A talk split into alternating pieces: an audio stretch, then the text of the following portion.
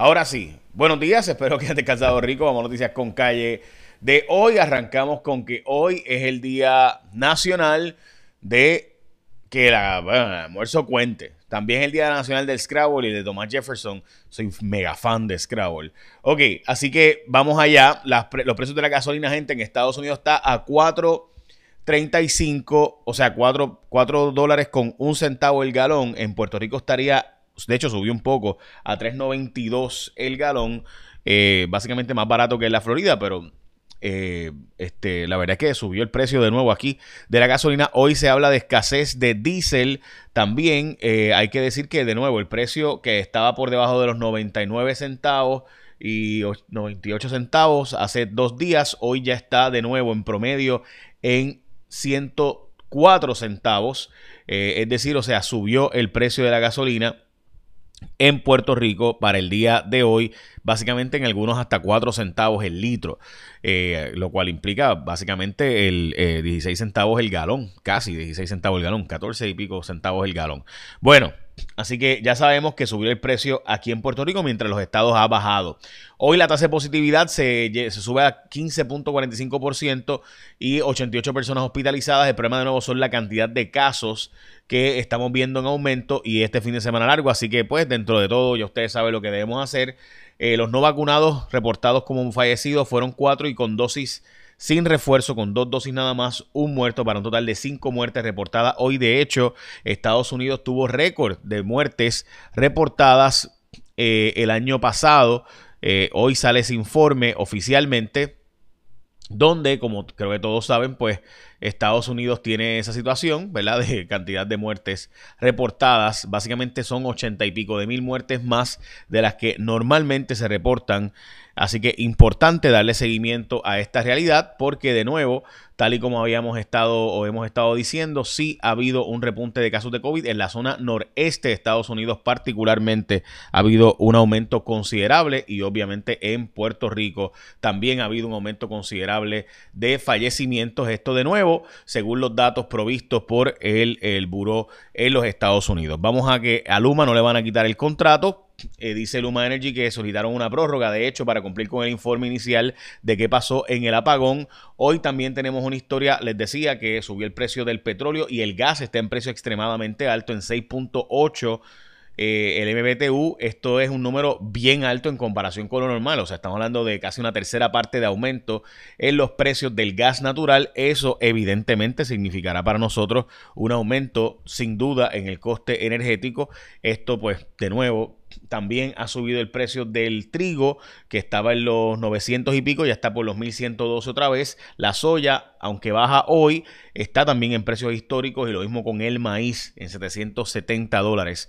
Eh, de nuevo, son unidades de inflación. De hecho, ayer Estados Unidos anunció y reportó su inflación y estamos hablando de uno de los números más altos desde por lo menos 40 años, de los años 80. No había un número, desde por lo menos el 80, 81, 82, no había números de esta magnitud de, eh, de aumento de precios. Desde 1981 es el aumento más rápido, eh, que como saben, pues es de 8.5%.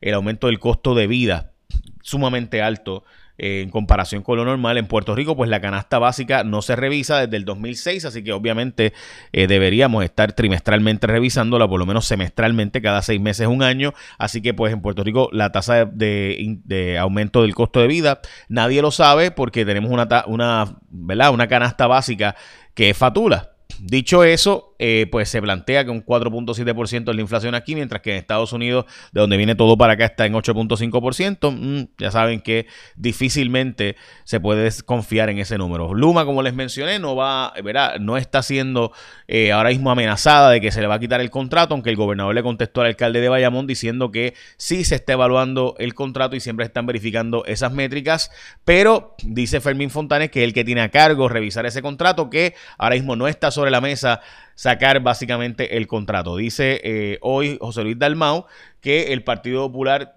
no puede seguir cargando a la gente que cogiendo pon con la insignia del partido, que hay que ser leales al partido. Hablamos de eso ahora y también hablamos de las portadas de los periódicos. Eh, hablamos también ahora, pero antes que todo, gente, mira, hay una realidad y es que usted tiene que colgarle al fraude. Si usted lo llaman diciendo que es de ATH móvil, si usted lo llaman diciendo que este, su código de ATH móvil para validar, eso es un fraude. Cuélgale de inmediato porque ATH móvil nunca llama a nadie. Si te llaman diciendo que es ATH móvil, no le creas, son pillos tratando de hacerte un fraude. Si te piden por llamada o email el número de tu tarjeta ATH o código de validación, contraseñas y te dicen que es una actividad inusual en tu cuenta, ignóralos, es mentira, es falso cuelga la llamada. Lo que quieren es entrar a tu cuenta para robarte dinero. Te repito, ATH Móvil jamás nunca te va a contactar para pedirte información como esta. Tampoco llaman para desbloquear cuentas. No te dejes convencer. Avísala a tu familia, dile a tus amistades, Protégete del fraude. Más información, fraude.com. Pero de nuevo, ATH Móvil nunca te va a solicitar por teléfono ni nombre de usuario, ni tu contraseña, ni información para supuestamente desbloquear tu cuenta, ni número de ATH, ni código de validación. Cuélgale si alguien te llama o díselo a tu familia también, por favor, que es que esto está pasando tanto. Y pues terminas obviamente pagando las consecuencias a usted. Así que ya sabe, las portadas de los periódicos para el día de hoy abogan porque le retiren cargos en su contra. Eh, esto es portavoces de grupos feministas que han estado, mire, y la verdad es que este caso da vergüenza. ¿Cómo es posible que la solución para esta, y, modestia aparte, yo he estado desde el principio en esta posición, eh, o sea, la verdad, la verdad, gente, esto es increíble. Esta joven dominicana, migrante sin eh, documentación legal para estar en Puerto Rico, va y deja la bebé en, en la casa de la abuela paterna luego de que la desahuciaran, de que perdiera su eh, donde estaba viviendo porque no podía pagar la renta, luego de haber denunciado al sujeto padre porque este no le había dado el, la, velada, la, no había reconocido a la niña hasta que cumplió dos meses, hicieron una prueba y en efecto era de él y entonces es que la reconoce. Eh, el sujeto decía que no tenía ningún interés en la niña y ella va y la deja en el único lugar porque no quería que la niña durmiera con ella en la calle. Va y la deja en el único lugar donde tenía familia porque ella no tiene familia en Puerto Rico. Y la deja en el lugar donde está la abuela paterna. O sea, dígame usted cómo eso constituye el delito de abandono. O sea, la verdad es que yo creo que aquí, ¿verdad? Porque si tuviéramos máquinas eh, dirigiendo el Departamento de Justicia, pues, pues sí, hay un delito ahí. Pero como tenemos seres humanos, y yo sé y me consta de la sensibilidad de personas que trabajan ahora mismo en el Departamento de la Familia. No tiene sentido. La colectiva feminista tiene toda la razón. Y mala mía, pero yo llevo desde el principio en esta y ahora otra gente también. Y qué bueno. Pero no tiene sentido. Si usted ve a esa joven, se da cuenta de que hay unos problemas ahí adicionales. O sea, es víctima de violencia doméstica eh, con una niña que la desahucian, que el Departamento de la Familia alega hoy que no sabían, pero ayer Metro publica que sí sabían que había sido desahuciada. Eh, o sea, estamos hablando de una joven que no tenía dónde llevar su niña y para que la niña no durmiera con ella en la calle, va y la deja en la casa de la abuela paterna y se queda allí esperando a ver si va la van y la recoge la abuela paterna. Y cuando llega la policía, ella, ella está allí. O sea, ella no se fue la anga O sea, que, que ni ella ni, ni el papá pueden cuidarla. O sea, ¿cómo es eso constitutivo del delito de abandono? O sea, ustedes me perdonan, ¿verdad? Pero, pero yo no, o sea, yo sé, y yo he hablado desde el principio que aquí lo más importante es la entrega voluntaria, que aquí lo más importante es que hablemos de la adopción y entrega voluntaria como usted en verdad no puede, que usted, si usted está pasando por una situación como esta, usted bien puede llevar una niña que tenga tres años o menos, usted va y la entrega en un hogar como Cuna San Cristóbal, como Casa Cuna, como el, el, ¿verdad? un hospital, departamento de la familia, etcétera. O sea, la entrega voluntaria debería ser la noticia que estemos enfatizando. Pero sin duda en este caso, la cárcel no es la solución para esta, para esta joven.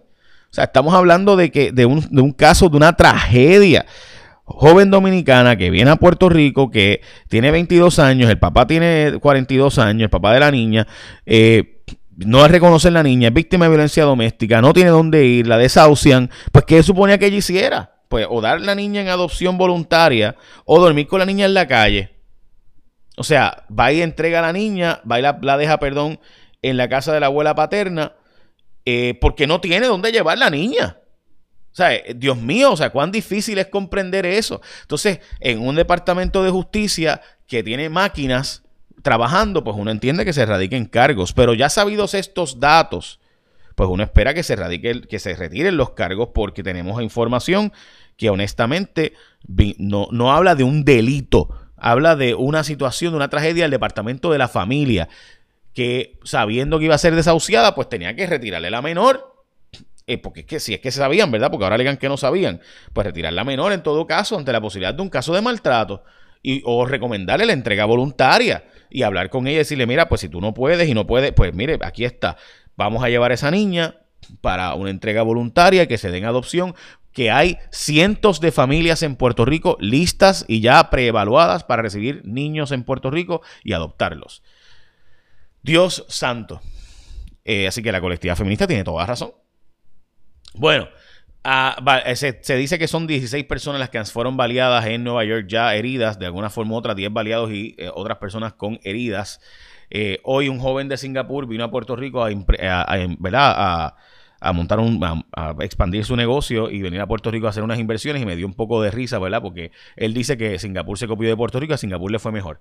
Este, sí, en efecto. Este, hoy los casos únicos, gente, están disparando las pruebas de las, ¿verdad? la positividad en casos de COVID no solo está alta, sino que también los casos han estado aumentando sustancialmente y eso es importante darle seguimiento eh, porque pues creo que ese dato debería ser relevante. También la gente de Cobra se está declarando culpable junto con la exfuncionaria de FEMA que esta, esta historia nosotros la sacamos cuando yo estaba en Rayo X y Valeria Collazo Canizares y Noticel.